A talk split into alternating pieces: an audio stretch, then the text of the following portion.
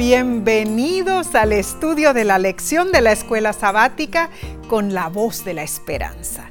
Si te has unido a través de la televisión, YouTube, Facebook o por audio, gracias por acompañarnos. Y te agradecemos por compartir este estudio por las redes sociales. Es nuestra oración que Dios te mire con agrado y te muestre su bondad. Amén y amén. ¿Sabes, Omar? Me encantó el mensaje del hermano Alberto Emilio Méndez Sánchez. Y él dice lo siguiente, soy una persona con discapacidad para caminar mm. y para leer se me dificulta hacerlo con el libro de las lecciones. Pero gracias a ustedes por su explicación tan didáctica, todo me queda muy claro. Gracias por escribirnos, hermano Alberto. Sabes, nos alegra saber que estos estudios te ayudan en tu caminar con Cristo. Amén. Dios te bendiga ricamente. Así sea, así sea. Bien, esta semana estudiaremos la lección 10 para el 9 de diciembre de 2023 y se titula Misión en favor de los no alcanzados, primera parte. Pero antes, Nesí, a ver, eh, como solemos hacerlo, oh. vamos a elevar, elevar, una oración a nuestro Padre Celestial. Padre que moras en los cielos, estamos agradecidos de podernos encontrar contigo y con nuestros amigos, porque ya somos una familia, la familia de la voz de la esperanza.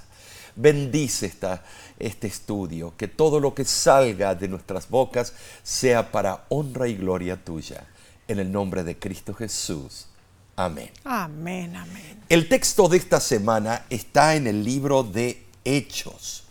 Hechos capítulo 17, versículo 24. Y dice así, el Dios que hizo el mundo y todas las cosas que en él hay, siendo Señor del cielo y de la tierra, no habita en templos hechos por manos humanas. Claramente antes de su ascensión, Jesús comisionó a sus discípulos a predicar a todas las naciones del mundo. Lucas describe que Pablo con gran ímpetu hizo esa obra en Atenas, ¿no es cierto? Lo dice allí en Hechos capítulo 17, versículo 17. Así que discutía en la sinagoga con los judíos y con los temerosos de Dios y en la plaza cada día con los que allí se encontraban. Hmm, me imagino, Omar, que siendo judío, Pablo se habría sentido más cómodo trabajando entre los judíos, ¿no? Pero él se negó a contentarse con trabajar únicamente entre su pueblo, porque también había sido llamado a alcanzar a todos. Yo, me pregunto, si ¿habrá tenido acento ¿Mm? cuando hablaba el griego? No, me imagino. Eh, bueno, no sabemos. No sé. Era un prodigioso. Sí, sí, sí. También Pablo podría haberse dedicado solo a los gentiles temerosos de Dios.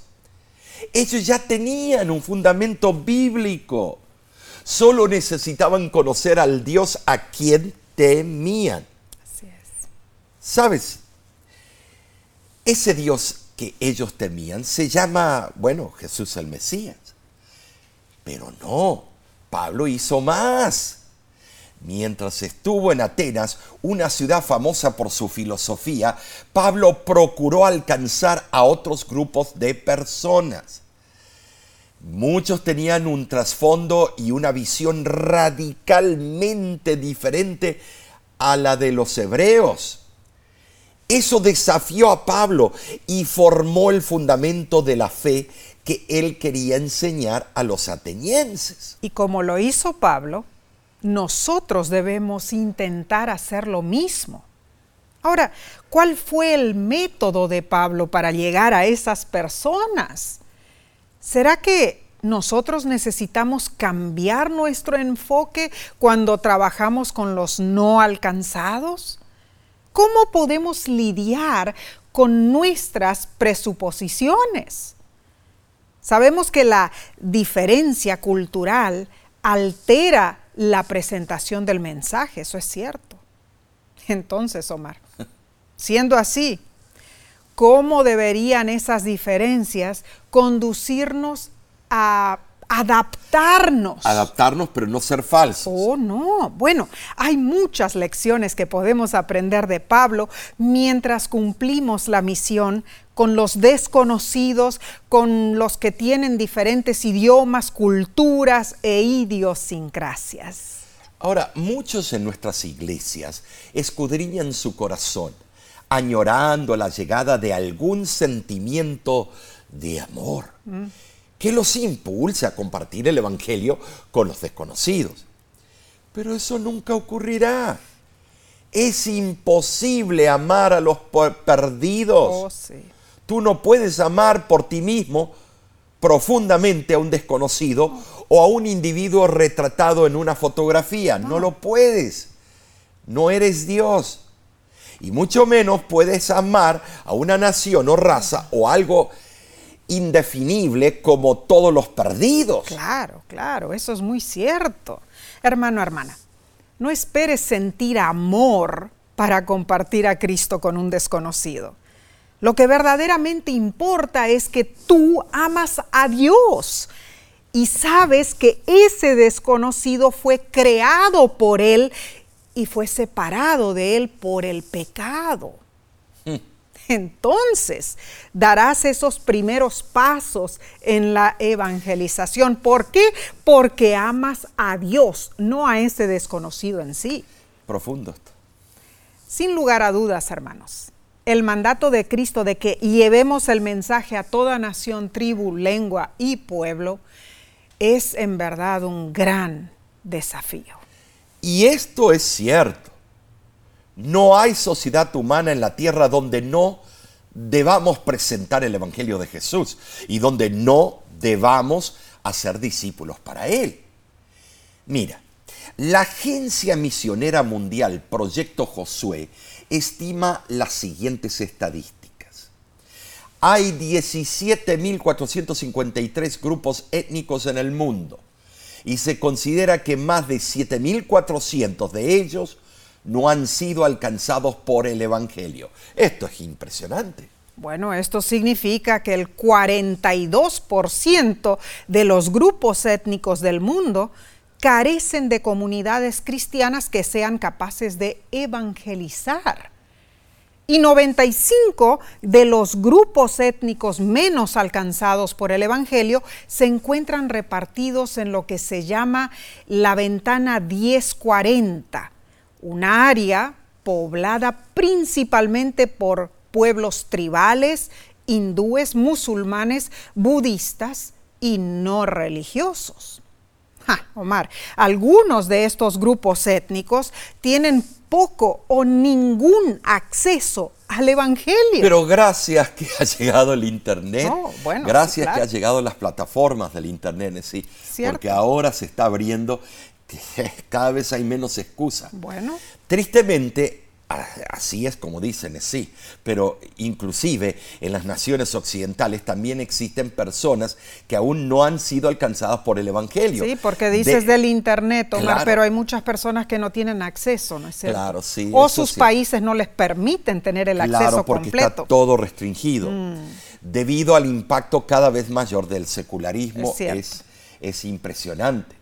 El estudio de esta semana nos impulsa a testificar a personas que tienen nada o muy poco en común con nosotros los cristianos en términos de creencias y valores religiosos. Claro. Esta lección es importantísima. Sí lo es. Debemos notar que hay personas de diversos orígenes étnicos y con diferentes compromisos religiosos que viven y comparten la misma vida pública, o sea, la misma comunidad. Pero debido a su característica única de cosmovisión, estas personas tienen diferentes necesidades y aspiraciones espirituales. Es en este círculo multireligioso donde nosotros somos llamados a compartir nuestra fe y a ser discípulos para Cristo. Aprenderemos muchísimo esta semana, Omar. Bueno, eh, vamos a pasar entonces a la lección del domingo 3 de diciembre titulada Un hebreo en Atenas. Eso tiene un, un tono cínico. Parece. bueno. parece ser que los berianos acompañaron a Pablo en su viaje y eran estudiosos, mm. autodidactas. Eh, ¿Por qué lo hicieron? Para asegurar su protección. Probablemente el apóstol había planeado viajar a pie por Macedonia para llegar a Grecia. Pero la inesperada crisis de los judíos que no querían que él predicase del Mesías hizo cambiar el plan y Pablo viajó por mar a Atenas. Ahora, hermanos, allí esperaría a sus compañeros en el ministerio. Quizá planeó esperar sin predicar, pero su espíritu ardiente de evangelista se turbó con lo que vio. Atenas era la capital de la antigua Ática y es capital de la Grecia moderna. Imponente ciudad. Hemos tenido el privilegio de visitarla varias veces. Está situada al sureste de la península de Ática, a unos 7 kilómetros del mar. Atenas es la cuna de la civilización occidental y la democracia. La tradición remonta su historia al año 1581 a.C., pero la ciudad comenzó a destacarse cerca del año 600 a.C. y en los dos siglos siguientes Atenas llegó a la cúspide de su poder. Pero en el año 338 antes de Cristo, Atenas fue vencida y en el siglo II antes de Cristo fue incluida en la provincia romana de Acaya. En los días de Pablo, Atenas ya no poseía un poder político efectivo, pero era reconocida como el centro intelectual del mundo y considerada como la ciudad universitaria del Imperio Romano. Su población era de unos 250 mil habitantes. En Atenas, Pablo contempló escenas que lo movieron a la acción. Se sintió impulsado a hablar del Evangelio. ¿Sabes sí? El gran historiador Josefo describe a los atenienses como los más religiosos de los griegos. Mm. Según el antiguo registro, había más de 3.000 estatuas esculpidas en Atenas en los días de Pablo. Eso era eh, todos esos dioses por todas partes. Una calle estaba adornada con un busto del dios mensajero Hermes delante de cada casa. ¡Wow! Lo que habrá sido eso. Y ver todos esos dioses allí. Tremendo. Los templos, pórticos, peristilos y patios estaban repletos con obras de arte, esculpidas primorosamente, con elocuencia estas proclamaban el amor de los griegos por la belleza, ¿no es cierto? Sí es. Y Pablo habrá notado la estética de riqueza artística, pero cualquier placer que pudiera haber sentido fue superado por las implicaciones espirituales de lo que él veía. Sabes, la, la, mayor parte eh, de las esculturas estaban ligadas al culto pagano. Claro. Por supuesto.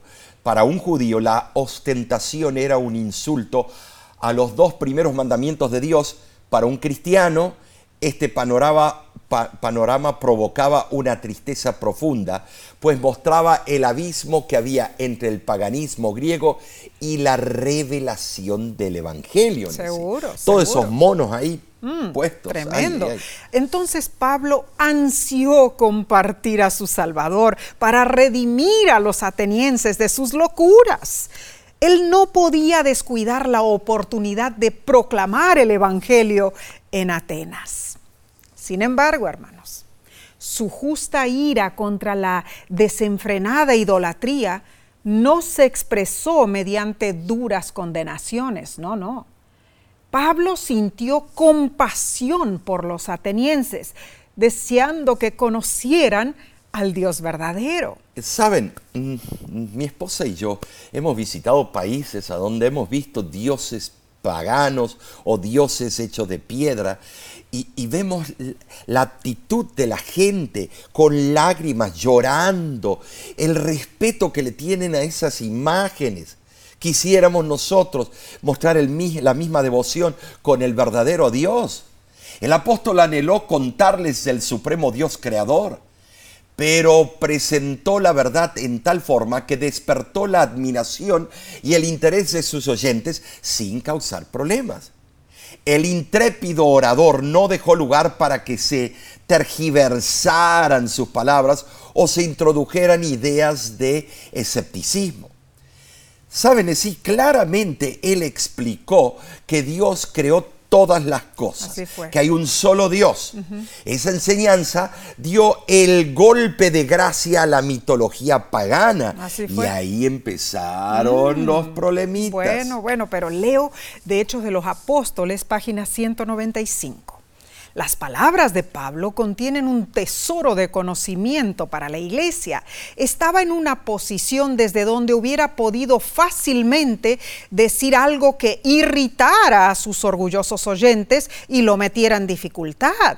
Si su discurso hubiera sido un ataque directo contra sus dioses y los grandes hombres de la ciudad, hubiera estado expuesto a sufrir la suerte de Sócrates pero con un tacto nacido del amor divino, apartó cuidadosamente sus mentes de las deidades paganas y les reveló el Dios verdadero, que era desconocido para ellos. Al tener contacto directo con la gente, estudiar de su cultura y religión y respetar su devoción por las cosas espirituales, Pablo logró algo notable en Atenas, algo que es un tesoro de conocimiento para la iglesia. Él evitó irritar a sus oyentes. Ese fue un logro inspirado por Dios. Y es lo que debe alentarnos a nosotros como iglesia.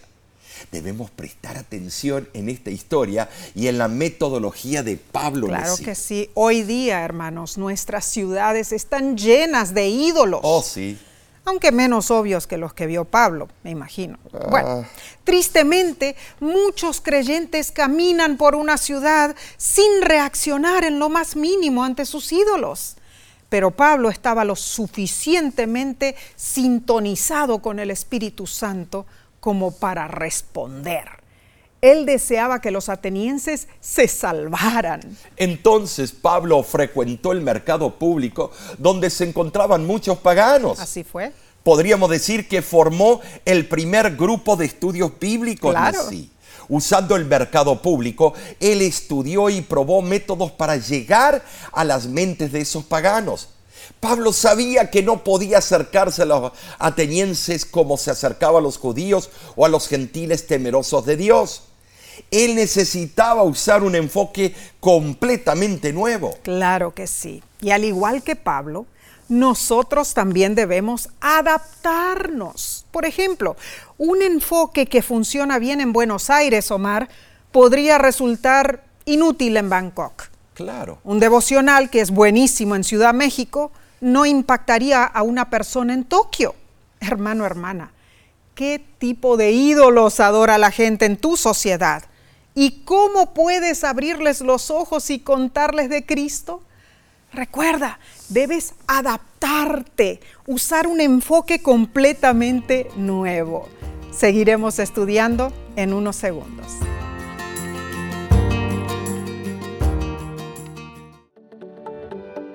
En nuestra aplicación puedes encontrar más contenido como este que te ayudará en tu vida espiritual.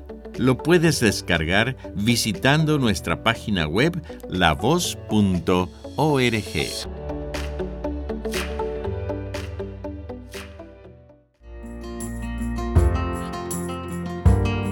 qué privilegio es escudriñar la palabra de Dios. Gracias por acompañarnos y por compartir este estudio. Bien, analicemos la lección del lunes 4 de diciembre titulada Pablo en el Areópago. Pablo fue el primer misionero que enfrentó el desafío de compartir el Evangelio con una cultura muy diferente a la cual él estaba acostumbrado. Sus experiencias misioneras son valiosas lecciones para nosotros. Claro.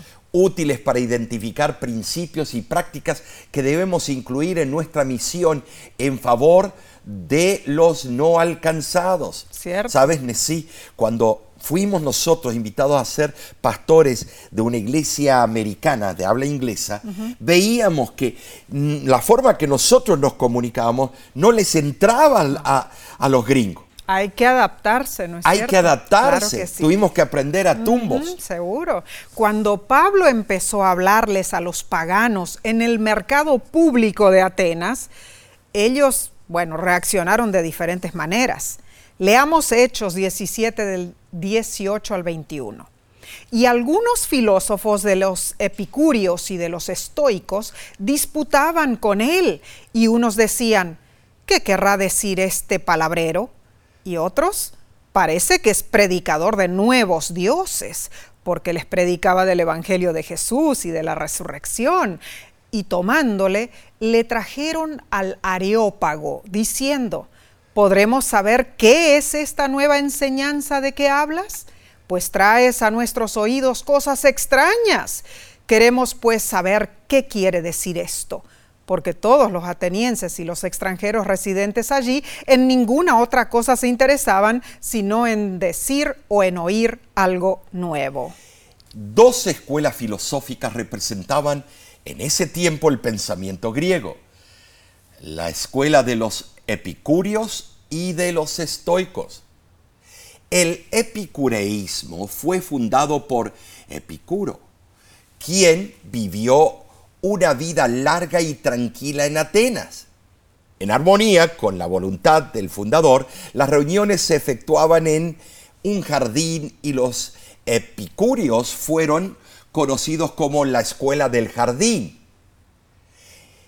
Saben, sí, ellos especulaban, especulaban sobre una solución física y ética para los problemas del universo. Claro. Y muchas de sus filosofías están hasta el día de hoy.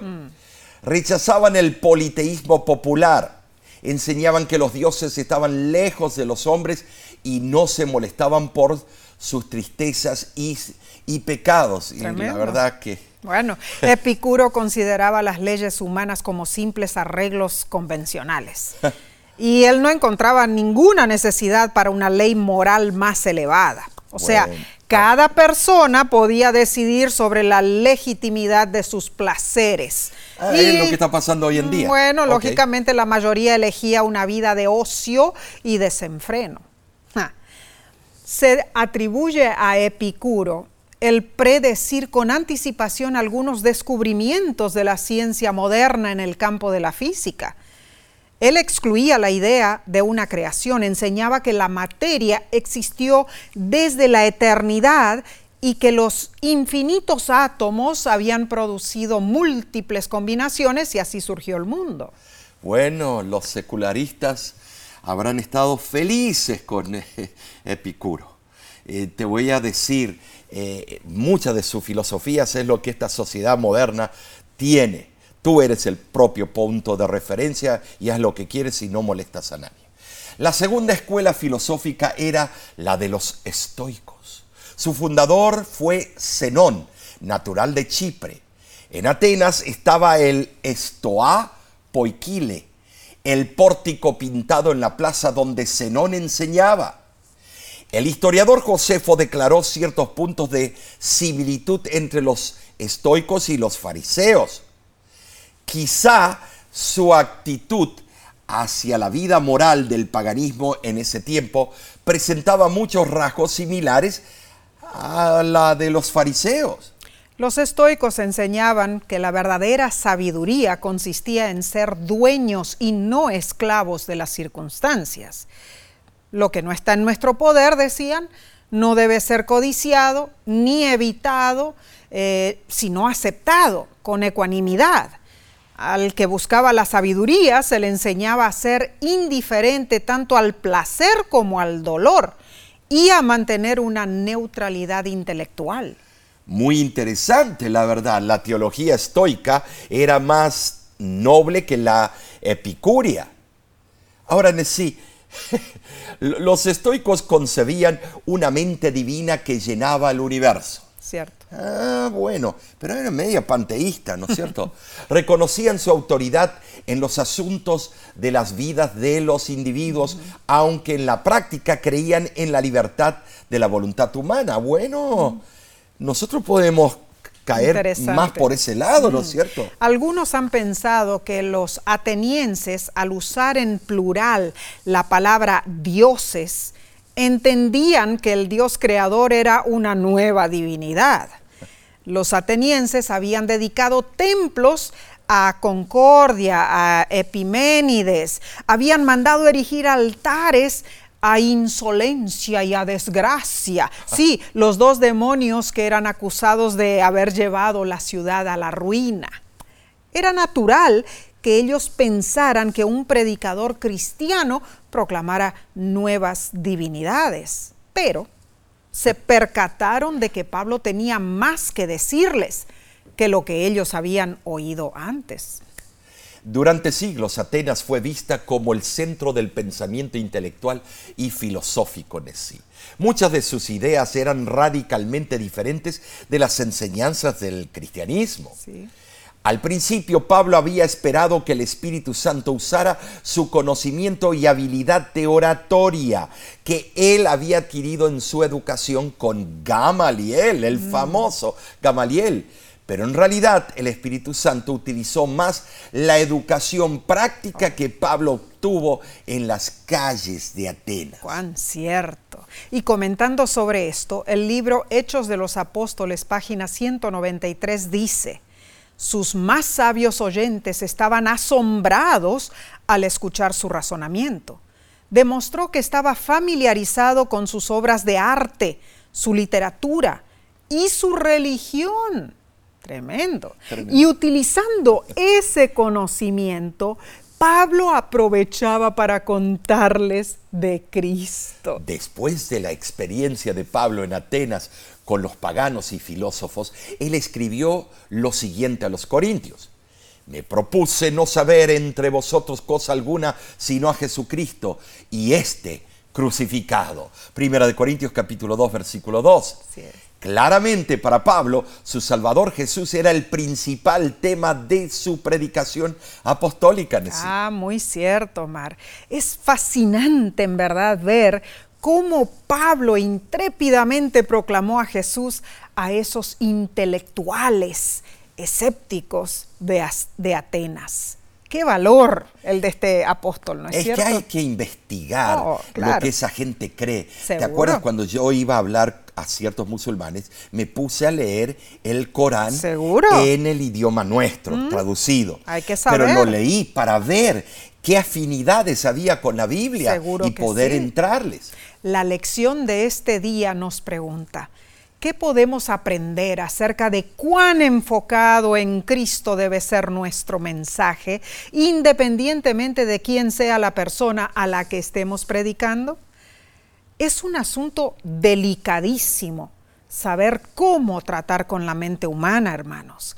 Solo Dios sabe traer a los hombres al arrepentimiento y solo su sabiduría puede darnos éxito para cumplir la misión en favor de los no alcanzados. Bien, pasemos entonces a la lección del martes 5 de diciembre titulada Pablo y el Dios desconocido. Quizá tú pienses, eh, predicar el Evangelio no es fácil. Muchos no alcanzados no ven el cristianismo con buenos ojos. Cierto. Porque hay mucha hipocresía entre nosotros. La tarea puede ser desalentadora, pero necesitamos aventurarnos fuera de nuestra zona de confort. Debemos reevaluar los estereotipos y prejuicios que tenemos hacia personas con perspectivas distintas eh, a las nuestras. Debemos aprender nuevos enfoques.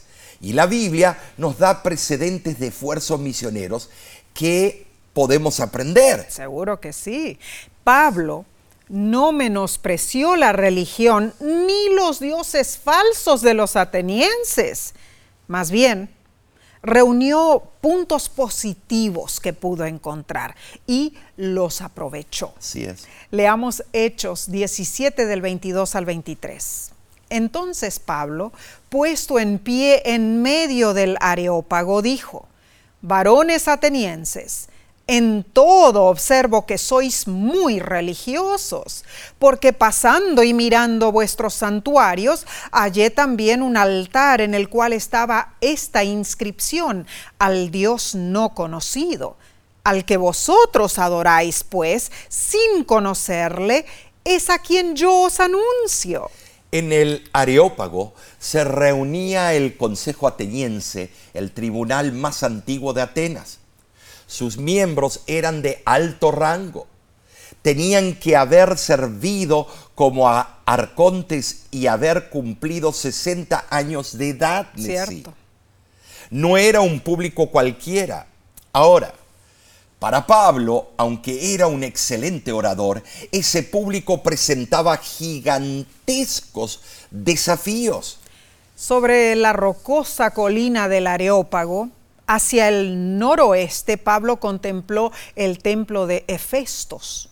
Arriba, vio al Partenón sobre la Acrópolis. En la cima estaba la colosal estatua de bronce de Atenea, la diosa tutelar de Atenas y debajo el apóstol vio la ciudad llena de ídolos. El hecho de que Pablo fuera capaz de adaptarse a su público es un verdadero elogio de su habilidad. Ahora, Omar, Lucas condensó en verdad, el discurso del apóstol en 10 versículos, ¿no es cierto? Hechos 17 del 22 al 31. Probablemente Pablo habló mucho más, especialmente ante tan distinguido auditorio, ¿no es cierto? Es posible esto. Y dijo a sus oyentes paganos, observo que sois religiosos, muy religiosos. Mm. No creo que lo dijo ofensivamente. No. Más bien lo estaba elogiando. Se refirió a cuán meticulosos eran los atenienses al reconocer todas las deidades. Claro Elogió su devoción porque incluso una espiritualidad equivocada es más loable que no tener ningún tipo de espiritualidad. Saben, si esa introducción ganó la atención de los filósofos y atenienses en forma general. Seguro. Luego les dijo que él había estado mirando los santuarios de ellos. O sea, Pablo estudió las numerosas estatuas y sus inscripciones. Cortésmente y respetuosamente identificó las deidades atenienses. De esa manera evitó la enemistad y creó buena voluntad desde el principio para que ellos siguieran escuchándolo atentamente muy audaz, la, verdad, fue eh, muy astuto, muy inteligente. Pablo no se apresuró a presentarse como un experto. Eh, tenía que romper las barreras. Aunque era perito y conocedor, tenía su doctorado, no utilizó eso para enaltecerse frente a los paganos. Si lo hubiera hecho, habría sido rechazado de plano. Más bien, lo vieron como alguien que se preocupaba por ellos y deseaba su bien. Y al comentar sobre la inscripción al Dios desconocido, Pablo aprovechó. Ese era un terreno común. Veamos algunas menciones históricas del Dios desconocido.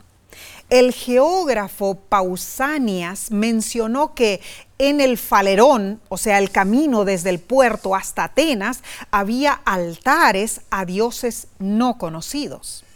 Esto es fantástico, esto corrobora lo que la Biblia tiene eh, escrito. Eh, Diógenes Lucrecio, escritor del tercer siglo antes de Cristo, cuenta que Epiménides de Creta fue llamado a socorrer a Atenas cuando fue azotada por una pestilencia. El cretense llevó ovejas al Areópago y las soltó para que vagaran por la ciudad. En cada lugar donde se acostaba una oveja se ofrecía un sacrificio y se erigía un altar a dioses no conocidos. Y Filóstrato, filósofo y orador de la antigua Grecia, en el siglo I eh, Cristo, mencionó que en Atenas había altares dedicados a deidades no conocidas.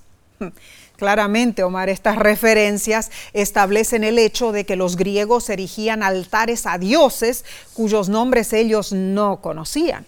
Quizá al erigir altares a un dios no conocido, no pasaban por alto a ninguno. Pablo se arraigó del hecho que ellos creían en un Dios o muchos en verdad. Eso le proporcionó un buen punto para comenzar su discurso. Así fue.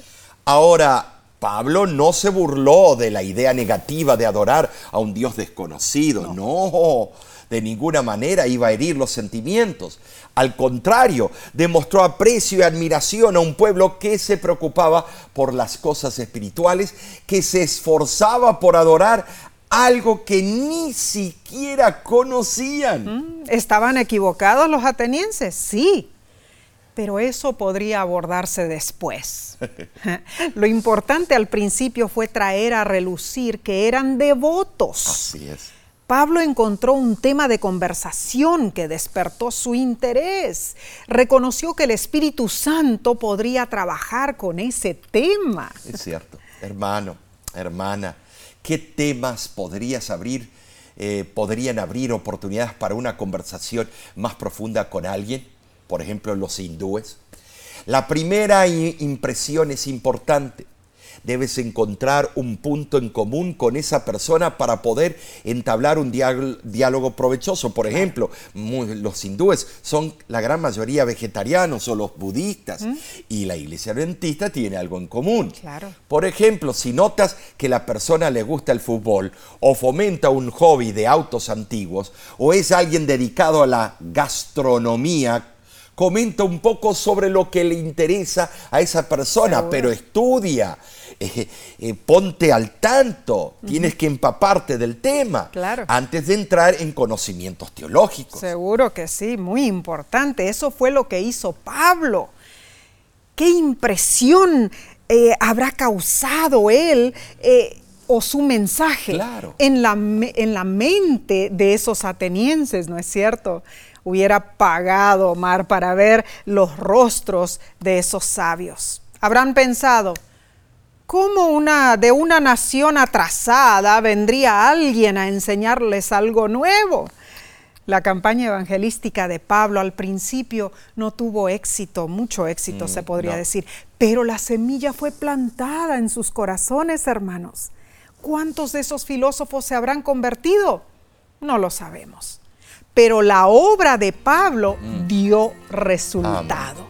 Daremos seguimiento en unos segundos. Volvemos enseguida.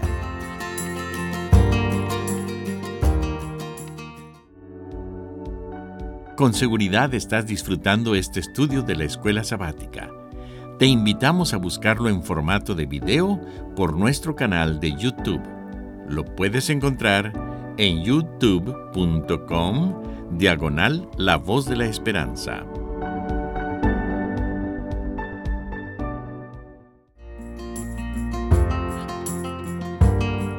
Nos place estudiar contigo las Santas Escrituras. Esperamos que estés siendo bendecido, bendecida y que compartas este estudio con otros.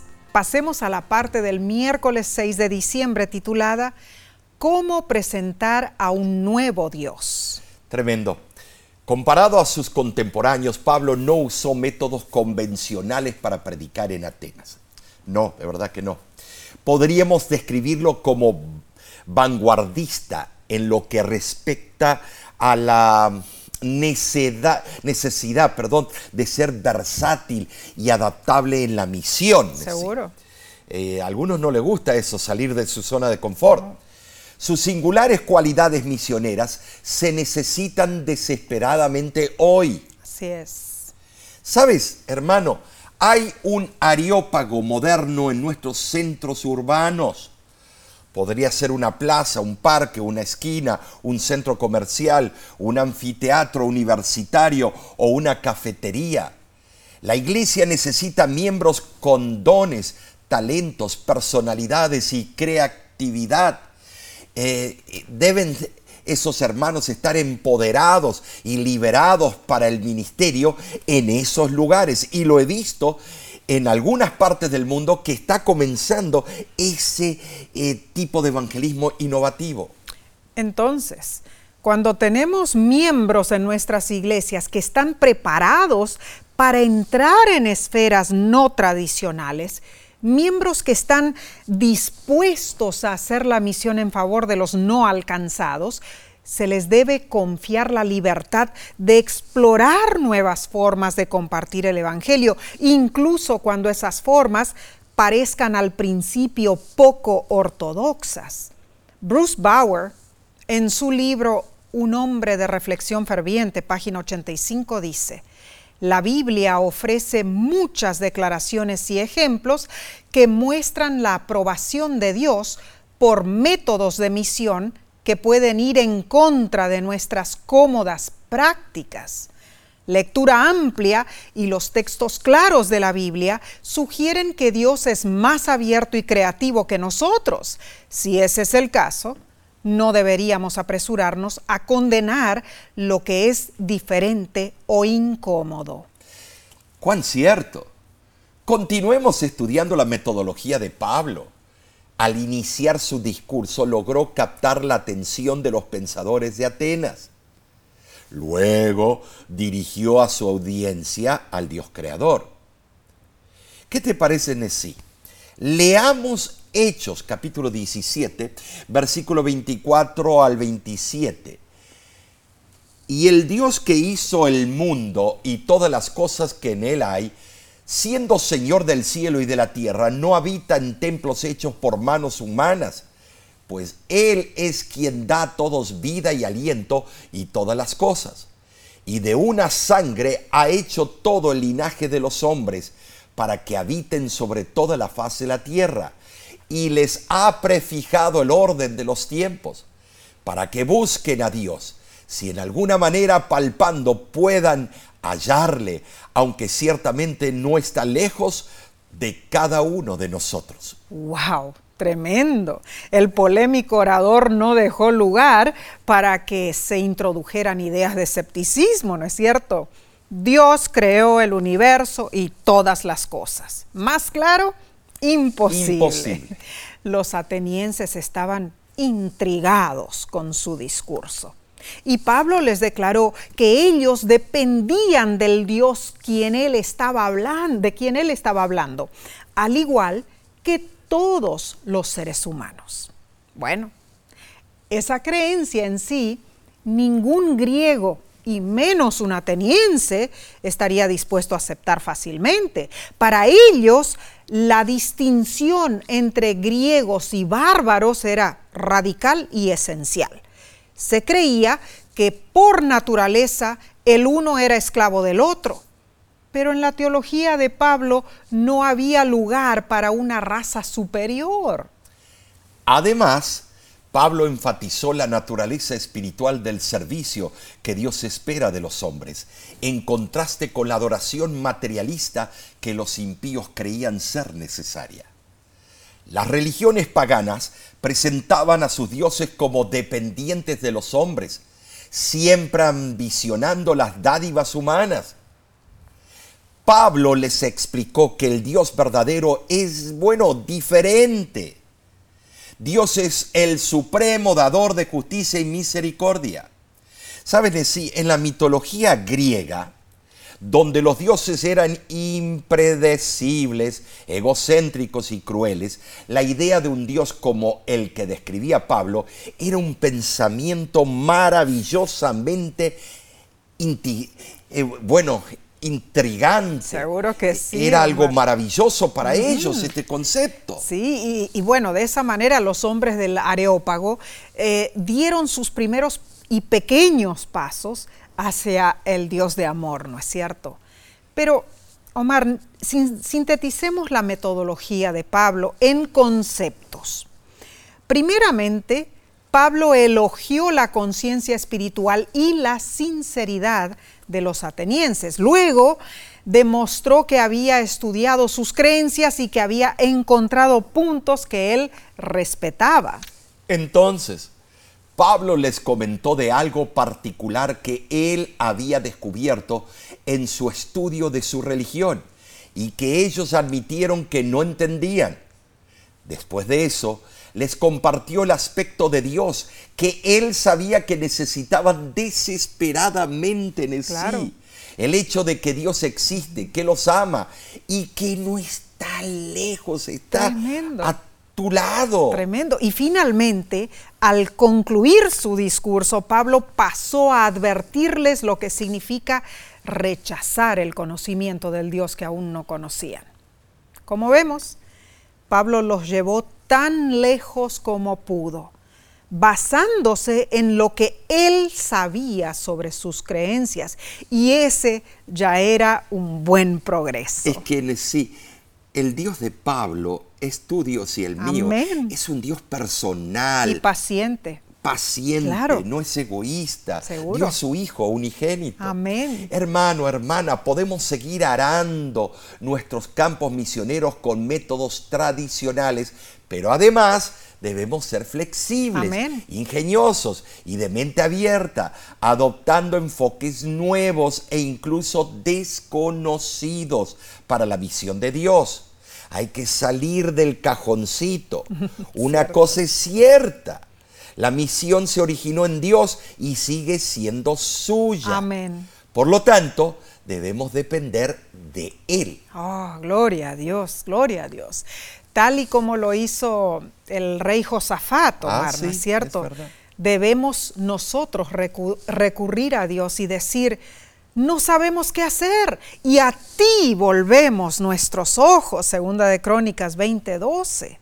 Hermanos, hermanas, si somos sinceros, Dios nos revelará su voluntad.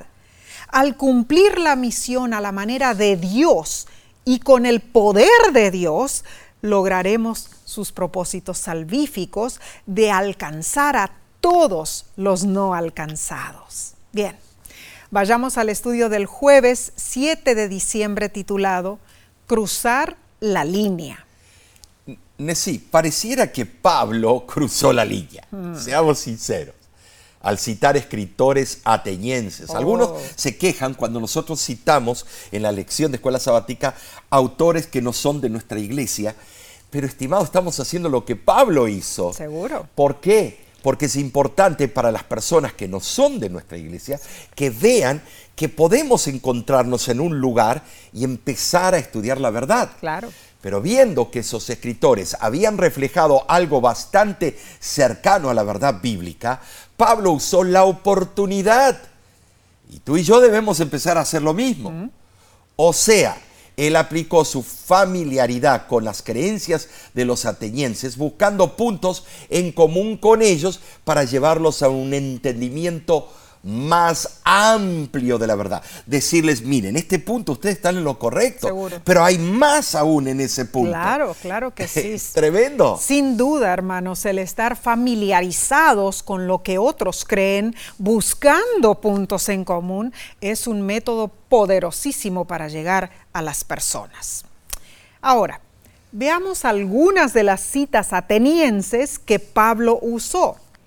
Las palabras porque en Él vivimos y nos movemos y somos, son una cita casi exacta de un escrito de Epiménides de Creta. Aparecen las declaraciones de Isodad, comentarista eh, siríaco, nestoriano del siglo IX, y dice, ellos idearon una tumba para ti, oh santo y alto, pero tú no estás muerto, tú vives y permaneces para siempre, porque en ti vivimos y nos movemos y tenemos nuestro ser. Que no te moleste. Eh, tú dirás, pero entonces, ¿qué? ¿Dios metió eh, de autores paganos en la Biblia? No, hermano. En el poder de Dios está la divina selección. Él puede seleccionar de donde sea y de qué fuente sea para sus propósitos. Este pasaje es interesante debido a la posible relación de Epiménides con el altar dedicado al dios desconocido.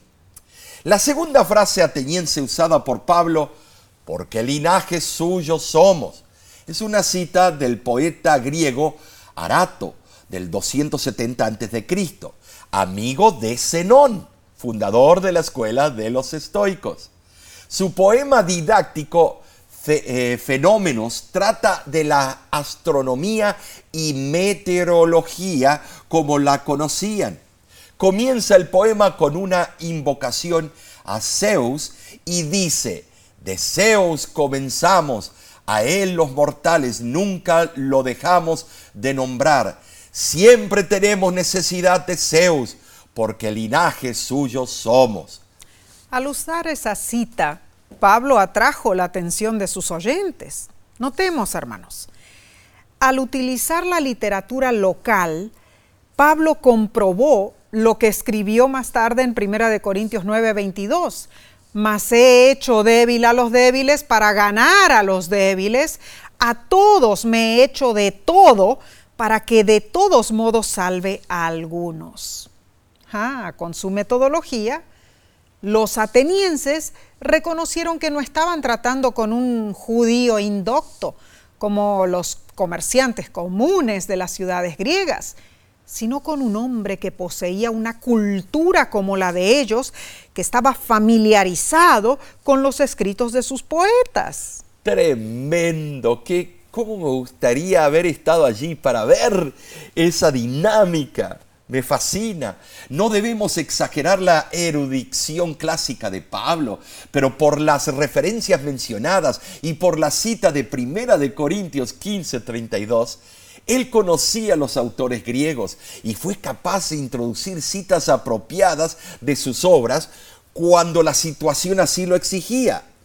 Ahora, Pablo no necesariamente apoyaba los conceptos de las citas que utilizaba simplemente citaba autores griegos para ilustrar la enseñanza más elevada que él buscaba presentar. Seguro, Pablo deseaba enseñarles del Cristo resucitado. Y Lucas describió las reacciones a las palabras finales de Pablo sobre la resurrección. Algunos se burlaron, otros dijeron que querían volver a escuchar a Pablo y otros creyeron, pero notemos hermanos, todos escucharon. Y eso era lo que buscaba el apóstol. En nuestro caso, al cumplir la misión, algunos eh, rechazarán el Evangelio, ya, sabemos. Pero debemos hacer lo posible para asegurarnos de que antes que la, lo rechacen entiendan lo que están rechazando. Seguro. Pablo con su metodología se aseguró de que escucharan con la mente abierta que existía un Dios que no conocían. Creador amoroso que había sido misericordioso con ellos a pesar de su ignorancia. Pero se acercaba el día del juicio final. Y los que habían oído el mensaje debían elegir rechazar a Dios o aprender más de Él. Muchos investigaron más y se hicieron seguidores de Jesús Mesías. Qué extraordinario. La verdad que sí. Cuán sabio fue Pablo en su discurso, hermanos. Su enfoque psicológico fue instructivo no fue de entrada a decirles a sus oyentes que tenían una opinión elevada de sí mismos, que eran hijos del diablo. No, no, es cierto. Él destacó que ellos habían olvidado que eran linaje de Dios. O sea, hermanos, no los trató con desprecio y mofa por su idolatría. No, no, no. Les habló con compasión. Nosotros podemos imitar a Pablo en Atenas y empezar un nuevo enfoque evangelístico en nuestra comunidad. La verdad que Pablo nos presentó eh, evangelismo personal, evangelismo público y su metodología debe ser imitada hasta el día de hoy. Ahora, la lección nos presenta dos desafíos. Primer desafío, pide que Dios te guíe para saber cuál es la mejor manera de testificar a otros. Segundo desafío, explora las redes sociales como un posible areópago para representar el Evangelio a los incrédulos. Busca maneras para usar la claridad y la discreción de Pablo. Omar, las redes sociales son excelentes para predicar el Evangelio. Claro. Es una manera innovativa de hacerlo, ¿no es cierto? el campo. Es Seguro que sí. Hemos llegado a la culminación del estudio de esta semana. Pero, como solemos hacer, recapitulemos. A ver. En primer lugar, debemos adaptarnos al ambiente donde estamos y utilizar un enfoque nuevo. En segundo lugar, al tratar con la mente humana debemos confiar que Dios traerá a las personas al arrepentimiento y nos dará éxito en la misión. Y en tercer lugar, la primera impresión es importante. Debemos encontrar un punto en común con la persona a quien deseamos alcanzar y luego entablar un diálogo provechoso. En cuarto lugar, sigamos usando nuestros métodos tradicionales, pero además seamos flexibles e ingeniosos, usemos enfoques nuevos e incluso desconocidos. En quinto lugar, Pablo cruzó la línea al citar escritores atenienses, pero al hacerlo utilizó su familiaridad con sus creencias para llevar a sus oyentes a un entendimiento más amplio de la verdad. Ah, aprendimos muchísimo, ¿no es cierto? Hermanos, debemos poner en práctica la metodología de Pablo. Pero la semana que viene, Omar, oh. seguiremos con esta temática, sí. La próxima lección se titula Misión en favor de los no alcanzados, segunda parte. Estudiaremos otras metodologías para cumplir la misión. Acompáñanos y estudiemos juntos. Amén. ¿Sabes? Además de estudiar la lección de escuela sabática con la voz de la esperanza, te invitamos a ver nuestro tema de este viernes. Claro que sí. ¿Cómo se titula? Bueno, bueno, seguimos con la serie La Gran Controversia. El título es La Reforma en Europa. No te lo pierdas, ¿no es cierto? Síguenos en, en las redes sociales, hermanos. De nuestra parte, deseamos que Dios te bendiga y te guarde.